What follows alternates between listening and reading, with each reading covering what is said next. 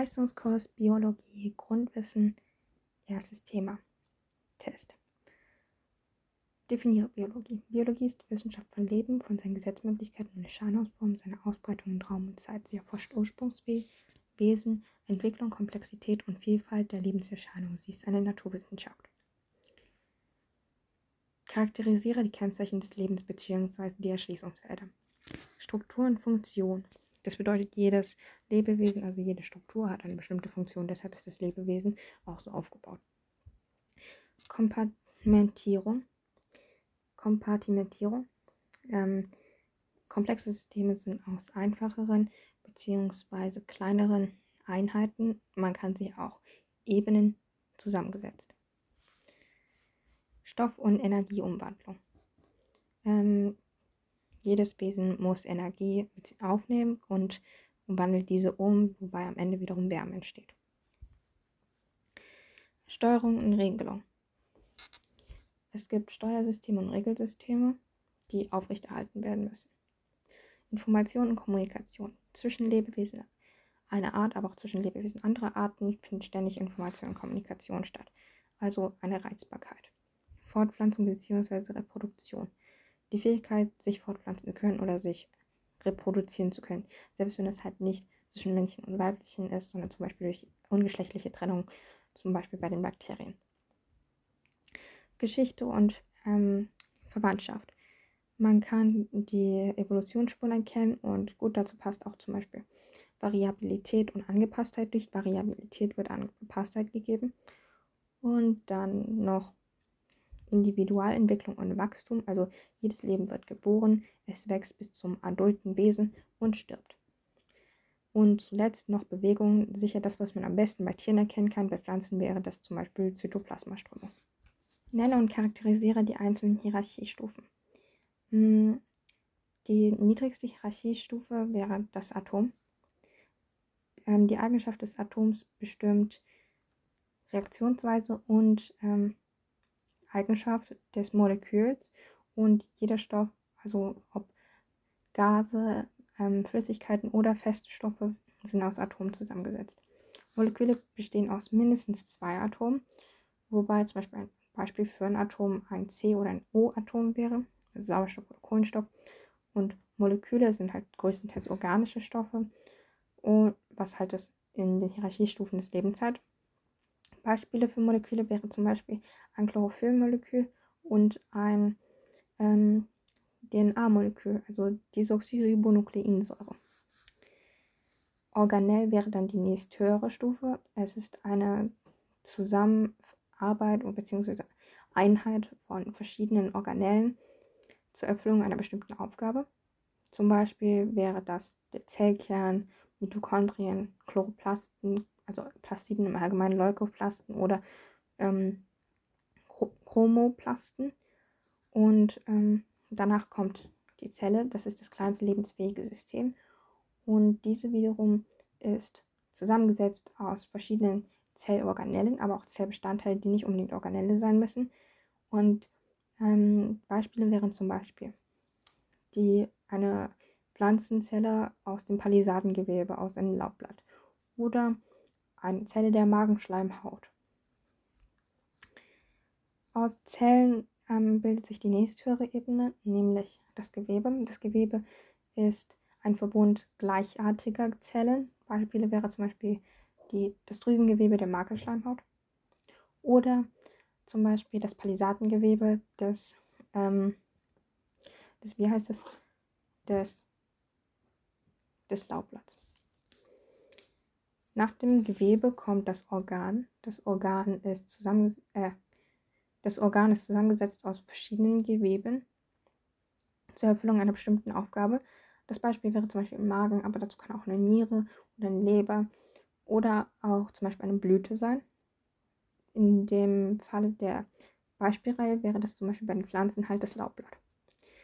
Danach gibt es halt das Organsystem, aber man muss halt anmerken, es gibt nicht zu jedem Organ ein Organsystem. Beispiel wäre zum Beispiel das Laubblatt, das ist, gehört halt zu keinem Organsystem. Auch die Niere gehört zu keinem Organsystem. Der Magen dagegen gehört zu dem ähm, Verdauungssystem. Was ist aber ein Organsystem? Ein Organsystem ist die Einheit mehrerer Organe, verschiedener Organe zur Erfüllung einer bestimmten Aufgabe. Und mehrere Organsysteme zusammen bilden wiederum den Organismus. An dem Organismus kann man die ähm, Merkmale des Lebens am besten erkennen. Und Organismus wäre in dieser Beispielreihe zum Beispiel ein Wolf und ähm, eine Birke. Was kommt nach dem Organismus? Die Population. Die Population ist, sind halt alle Organismen einer Art in einem bestimmten Gebiet. Zum Beispiel wären das die Wölf, also der Wolfrudel in einem Wald oder ähm, die Birkenpopulation, also die Birken auf unserem Schulgelände.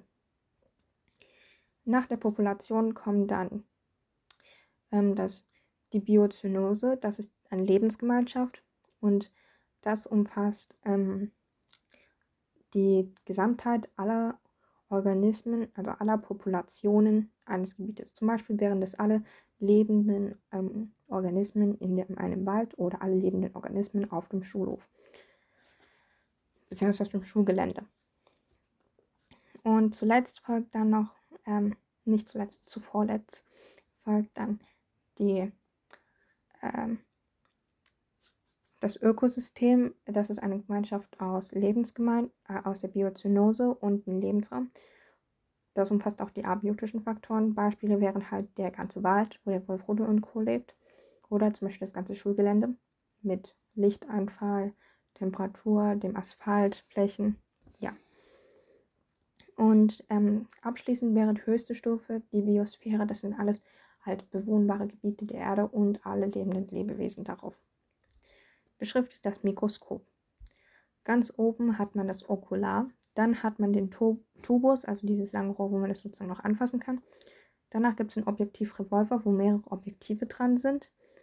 Ähm, und das Mikroskop trägt man für gewöhnlich am Stativ. An diesem Stativ findet man unten den Grob- und Feintrieb. Damit kann man halt steuern, wie hoch ähm, das, das, der Objekttisch wird. Und auf dem Objekttisch gibt es die Objekthalter, mit dem man das Objektplättchen festklemmen kann.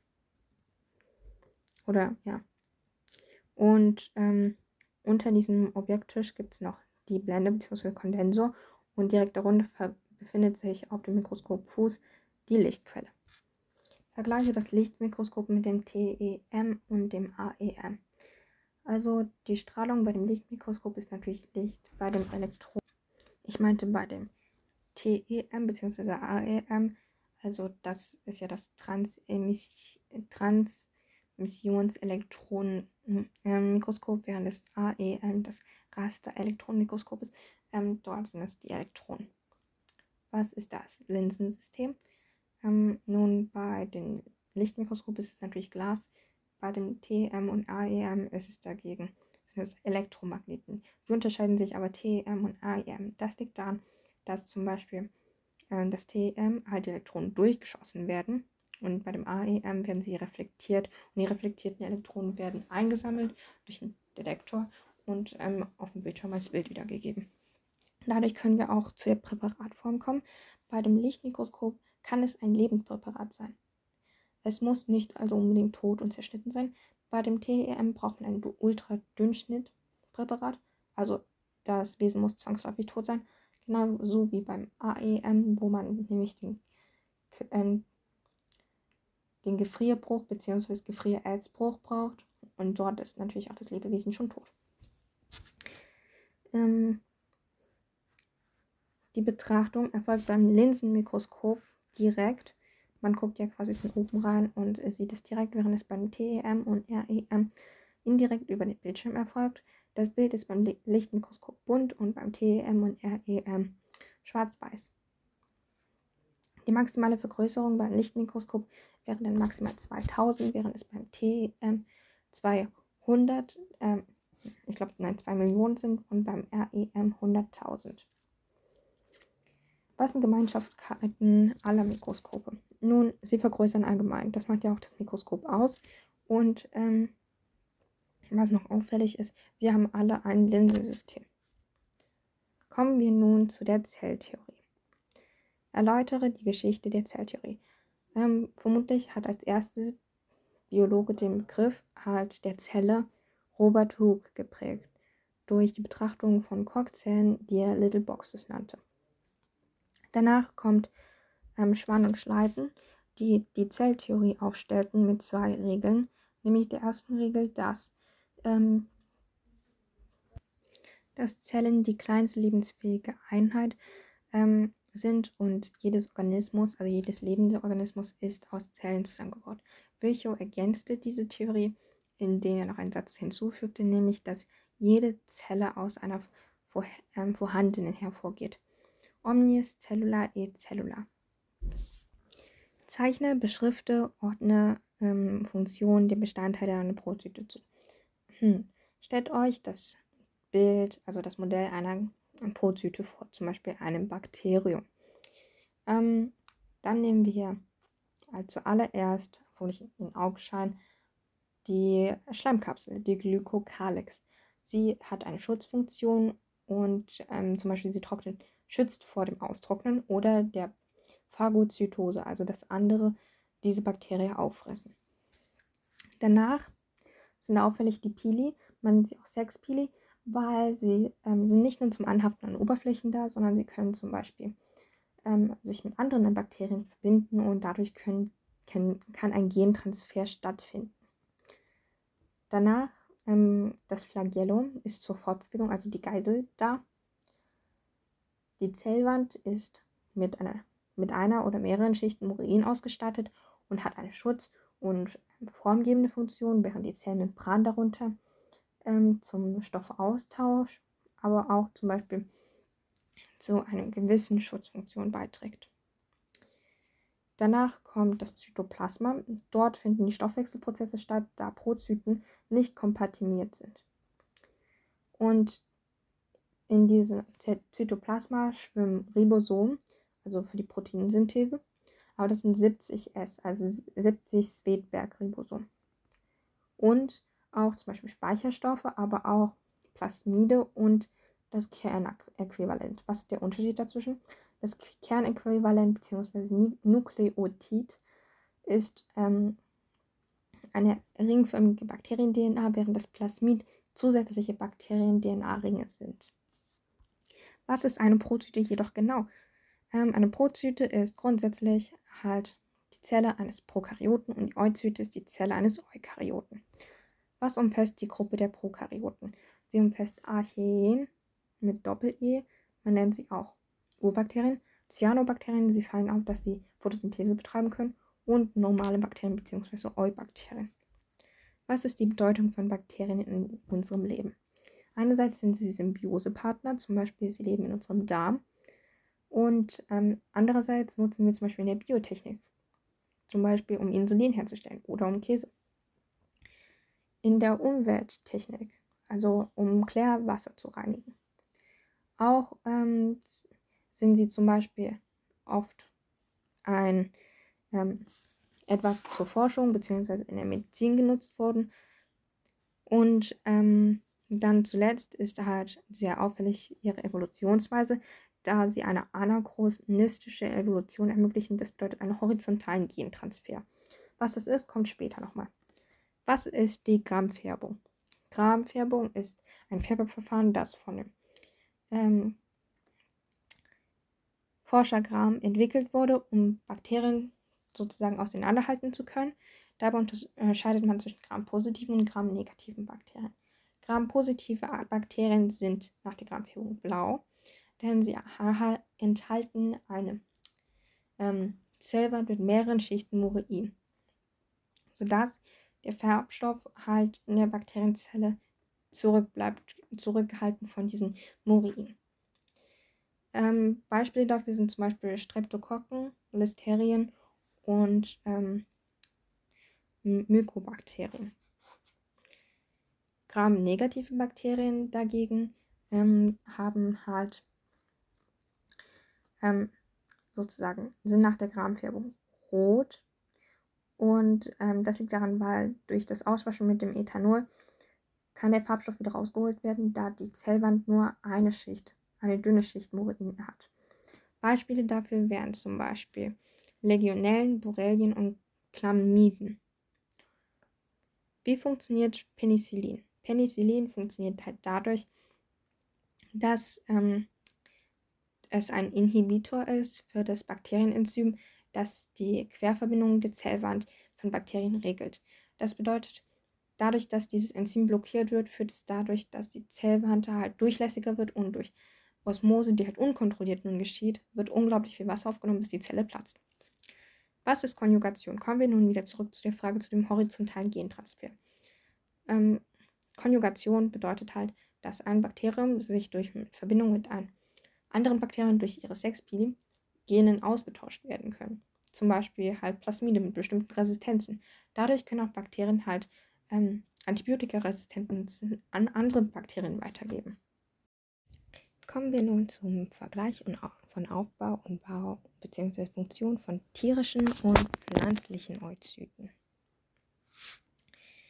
Ähm, als erstmal besitzen nur pflanzliche Oozyten eine Zellwand, dann darunter eine Zellmembran, Zytoplasma, ein Nukleolus, äh, ein Nukleus aufgebaut aus Kernhülle ähm, mit Kernporen, Chromatin und ein Nukleolus, das ist der sozusagen Kern des Kerns.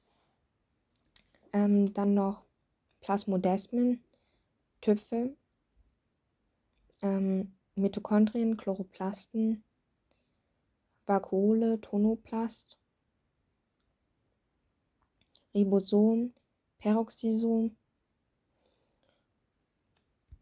glattes ER, raues ER, ähm, Golgi-Apparat mit Golgi-Vesikeln und Dykteosomen.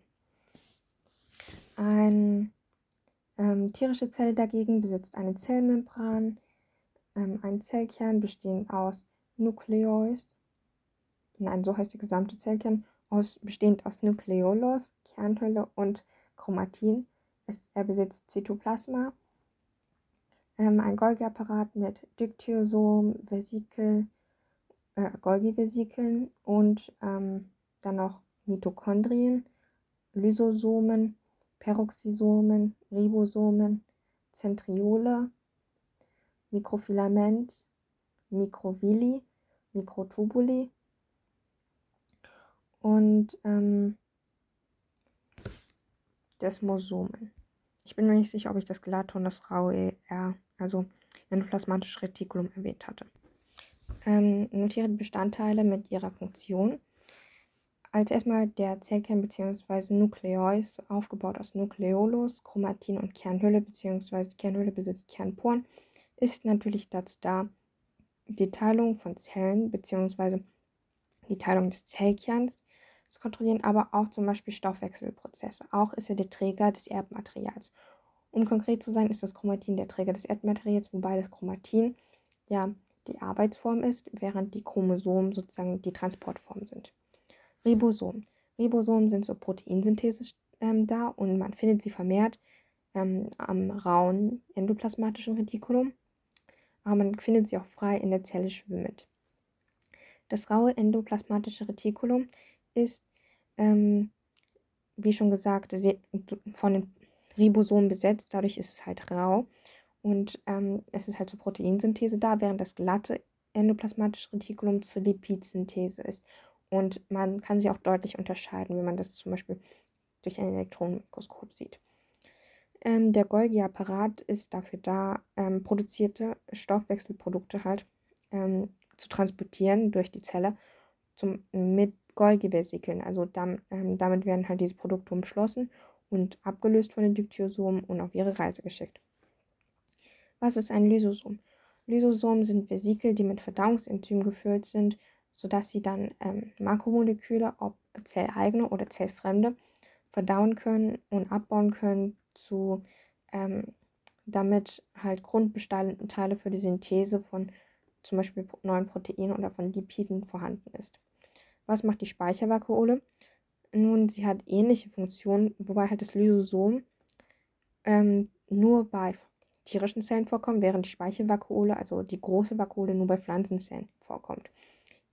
Ähm, Die Speichervakuole ist halt zur Speicherung von Stoffen da, aber hat eine ähnliche Funktion wie, wie von Lysosomen. Sie verdaut Makromoleküle und zusätzlich ist sie ähm, sehr entscheidend für den Druck, also für den Zellinnendruck. Äh, erhält, die Vakuole erhält den Turgor, den äh, Druck aufrecht. Was ist das Peroxisom? Ähm, Peroxisom kommen bei beiden Zellen, ähm, also bei tierischen und pflanzlichen Zellen vor. Sie sind aber ein wenig speziell. Also sie haben spezielle Aufgaben. Zum Beispiel die Katalase, das bedeutet, das giftige Wasserstoffperoxid H2O2 abzubauen. Was machen ähm, Mitochondrien? Mitochondrien sind die Kraftwerke der Zellen und sie sind zur Zellatmung, aber auch zum Beispiel zur Fettsäureoxidation da. Was machen Chloroplasten? Na, sie sind das Organell für, für, für, die Photosynthese. Das Zytoskelett äh, sorgt dafür, ähm, es ist in tierischen Zellen vorhanden, weil in pflanzlichen Zellen gibt es ja schon die Zellwand, die halt die Form der Zelle ähm, und die Anordnung der Organellen relativ fest bestimmt. Da die tierische Zelle keine Zellwand besitzt, ist die halt wesentlich locker. Und der Zytoskelett ähm, aufgebaut aus Mikrotubuli und Mikrofilamenten ähm, gibt der ähm, Zelle eine gewisse Struktur und ähm, festigt halt sie. Das ähm, Mikrotubuli ist halt, sind halt röhrenartige Proteine und sie sind dafür da, ähm, die Chromosomen bei der Zellteilung bzw. Kernteilung auszurichten. Dafür versammeln sie sich an der Zentriole bzw. an dem Zentrosom. Ähm, das ist halt für die Bild der dieser bildet halt den Mittel ähm, den Spindelapparat für die Zellteilung aus. Was ist das Mikrofilament?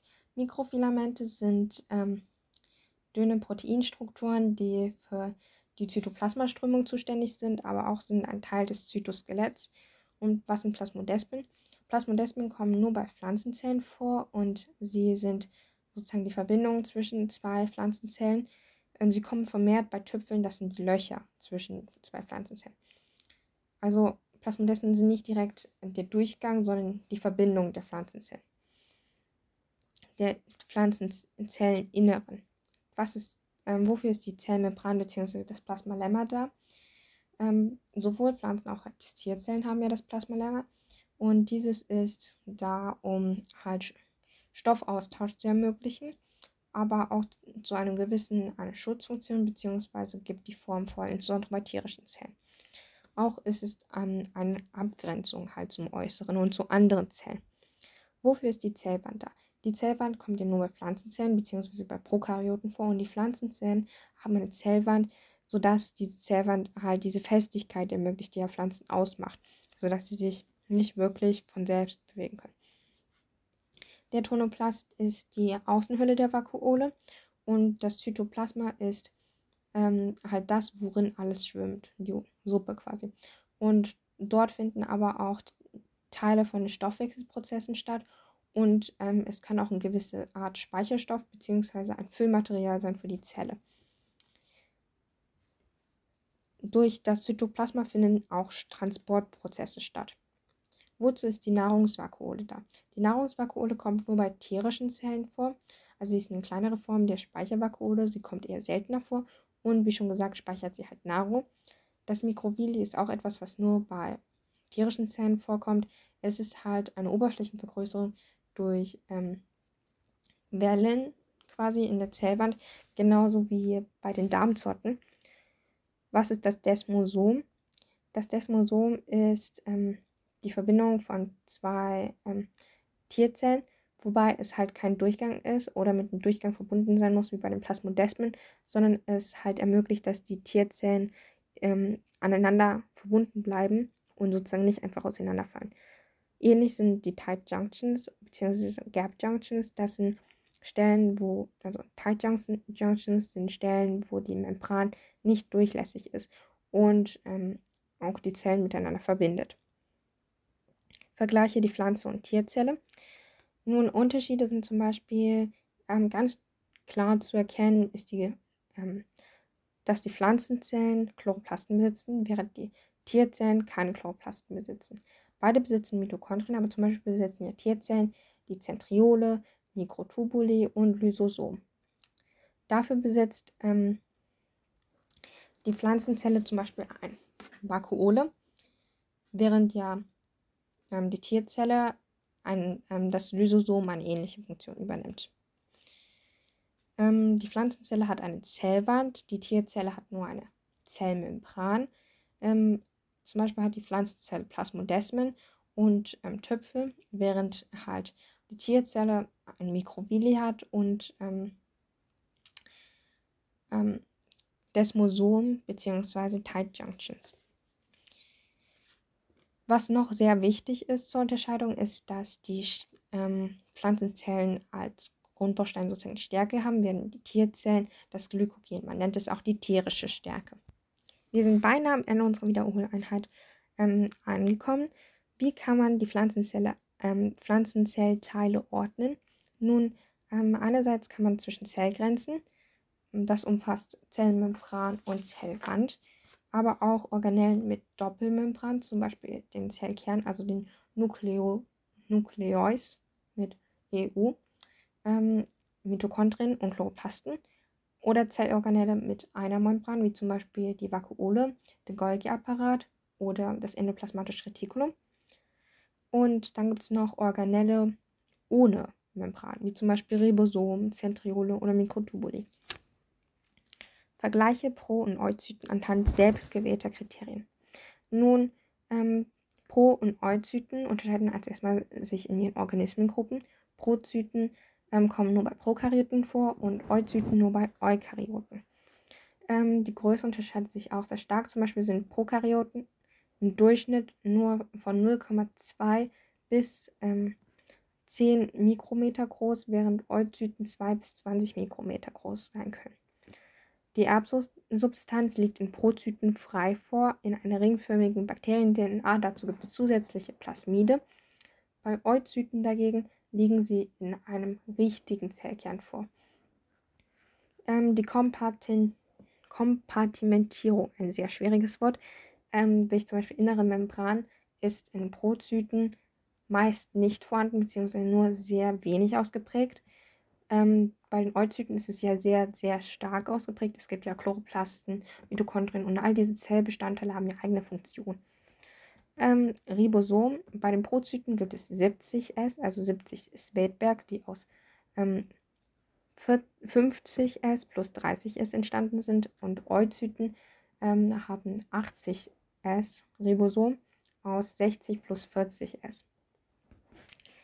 Ähm, die Zellwand ist bei Prozyten immer vorhanden und sie hat ähm, Morinschichten eingelagert, während die Euzyten ja nur Pflanzenzellen eine Zellwand haben. Und dort ist es ähm, Lignin bzw. Zellulose. Tierzellen haben ja keine Zellwand. Der genetische Austausch bei Prozyten wird durch die Konjugation ermöglicht. Bei der Euzyte dagegen wird dies nur durch ähm, die Geschlechtszellen ermöglicht. Prozyten haben kein Zytoskelett, während bei Euzyten das schon ausgeprägt ist. Auch ist bei Prozyten eine Vielzelligkeit nicht vorhanden, während bei Euzyten es ja normalerweise um vierzellige, also wenn wir an Euzyten denken, denken wir normalerweise an vierzellige Euzyten. Äh, Eukaryoten. Tut mir leid.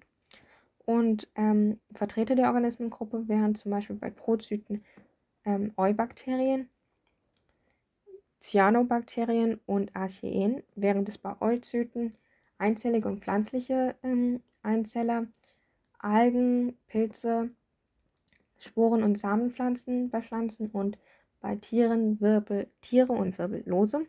Und Gemeinsamkeiten wären zum Beispiel, dass Pro- und Euzyten beides Zellen sind. Ähm, und sie haben beide Enzyme, sie haben beide Ribosomen, auch wenn sich diese unterscheiden. Und grundsätzlich gibt es ja viele Dinge, die so übereinstimmen, wie zum Beispiel das Zytoplasma was ist die Endosymbiontentheorie? Die Endosymbiontentheorie ist eine Theorie, die ähm, die, die Entstehung von ähm, eu eukaryotischen Zellen begründen versucht, zu begründen versucht. Also insbesondere die Entstehung von Mitochondrien und Chloroplasten. Man vermutet, dass früher eine Urzelle, zum Beispiel eine Archee, durch Endozytose, das bedeutet, sie hat eine andere Bakterie oder so aufgenommen und dabei hat sich ein Teil ihrer Membran um diese ähm, um dieses Bakterium sozusagen geschlossen, wie beim Golgi-Vesikel, und hat sie ins Zellinnere gelassen. Dort hat sie ihm anscheinend als Symbiosepartner Dinge zugeliefert und sozusagen auch wieder Dinge bekommen. Und irgendwann ähm, verlor diese Bakterien im Inneren ihre Selbstständigkeit und wurden ein Teil der Zelle. Das jedenfalls vermutet man, dass zum Beispiel eine Archee ein Alpha-Proteobakterium verschluckt hat daraus ein Mitochondrium entstanden ist oder ähm, ein Cyanobakterium, aus dem Cyanobakterium ist stattdessen dagegen ein Plastid, also ein Leukoplast, ein Chromoplast oder ein Chloroplast entstanden. Was sind Belege für diese Endosymbiontentheorie? Ähm, nun, Mitochondrien und Chloroplasten bzw. Plastiden haben ja eine Doppelmembran und ähm, sie teilen sich unabhängig von der Zellteilung. Auch sind Teile aus Prokaryoten DNA in der Eukaryoten DNA gefunden worden. Noch sehr wichtiger und ähm, Punkt wäre vermutlich, dass die Prokaryoten ähm, ja 70 S-Ribosom haben und Ribosom äh, und Mitochondrien und ähm, Chloroplasten haben tatsächlich auch selbst Ribosom. Und rate mal, was für Ribosom. Ja, es sind 70 S-Ribosomen, während ja die Euzyten eigene Ribosom hat, nämlich 80 S-Ribosom. Vielen Dank für eure Aufmerksamkeit. Ich hoffe, ich konnte euch einen kurzen Überblick bzw. Rundumschlag vor dem Test geben. Vielleicht ist auch Wissen wieder aufgetaucht. Es ist nur ein grober Überblick, also das, was ich für den Test jetzt auswendig gelernt hatte. Natürlich variiert das von Lehrer zu Lehrer bzw. von Test, ähm, wie viel ihr davon jetzt schon wissen müsst, beziehungsweise wie, ähm, wie wenig das von dem Wissen ist, das ihr noch lernen müsst. Dankeschön für eure Aufmerksamkeit.